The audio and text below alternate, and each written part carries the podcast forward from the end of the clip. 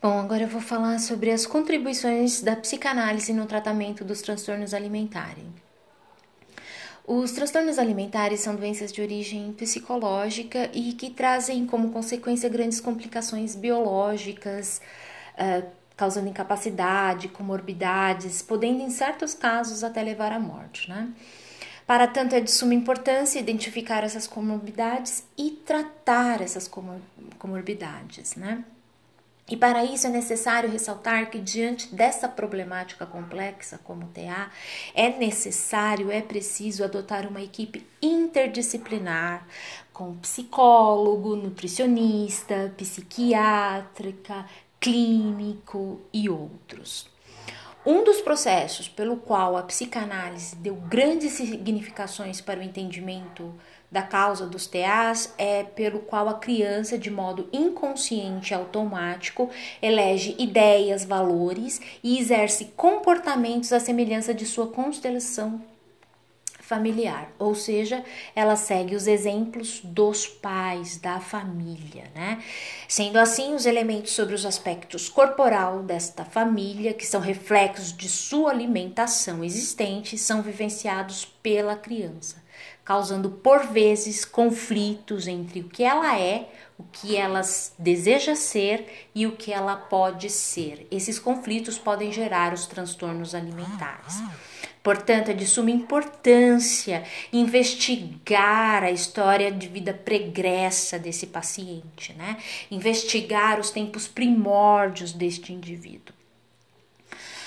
É, e por isso, cada vez mais, o trabalho não deve ser apenas com o paciente, e sim com sua família, porque não adianta o paciente entender, evoluir, né? A família, ela também deve entender a situação dos transtornos alimentares, né, para que ela possa dar o apoio a esse paciente, a esse indivíduo.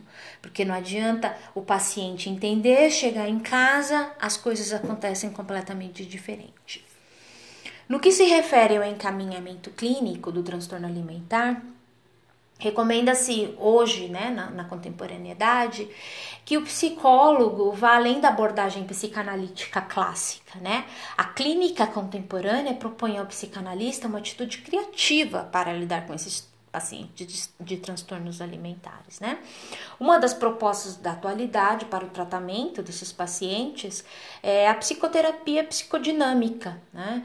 Que tem como objetivo recuperar, fortalecer a autoestima desse paciente, auxiliar na tradução de sensações e afetos que permanecem distante da consciência, né? É, nesta abordagem também deve-se levar em conta a importância da história pessoal do paciente, bem como a necessidade de se trabalhar experiências primitivas, traumáticas, que permanecem muito vivas no psiquismo. Né?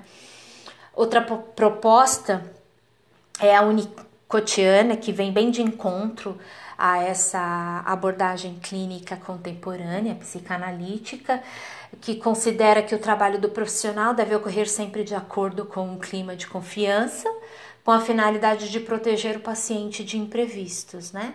E ele também fala que, que o psicoterapeuta, o psicanalista, ele deve se colocar no lugar do paciente, ter a empatia, né? Com o objetivo de fazer com que esse ambiente seja facilitador para o crescimento pessoal do indivíduo. O manejo proposto por Winnicott vem configurar a abordagem adequada para sustentar o gesto espontâneo e facilitar a criação de um espaço potencial vivido no setting terapêutico, se adaptando sempre às necessidades do paciente. Finalizando, a psicoterapia com esses pacientes exige um cuidado diferenciado, sem sombra de dúvida, principalmente na maneira de recebê-los e na forma de acolhê-los. E a forma também de trabalhar as suas demandas. É necessário considerar a fragilidade representada pela intensidade de seu desamparo, que é reforçada pelo sofrimento físico né, da doença e a precariedade de seus recursos para lidar com eles. Né? Esses pacientes eles são bem precários nessa questão. Os psicotera o psicoterapeuta sempre deve procurar a melhor intervenção no tratamento de seus pacientes, pois nem sempre a referência psicanalítica como se apresenta pode ser a forma adequada. E também deve compreender que a complexidade do TA é, está relacionado em muitas maneiras de ser e é de grande utilidade para o manejo clínico, né? Conhecer essas complexidades, que deverá seguir as linhas do desenvolvimento emocional do paciente, ainda que este levem o terapeuta a caminhos difíceis e complicados.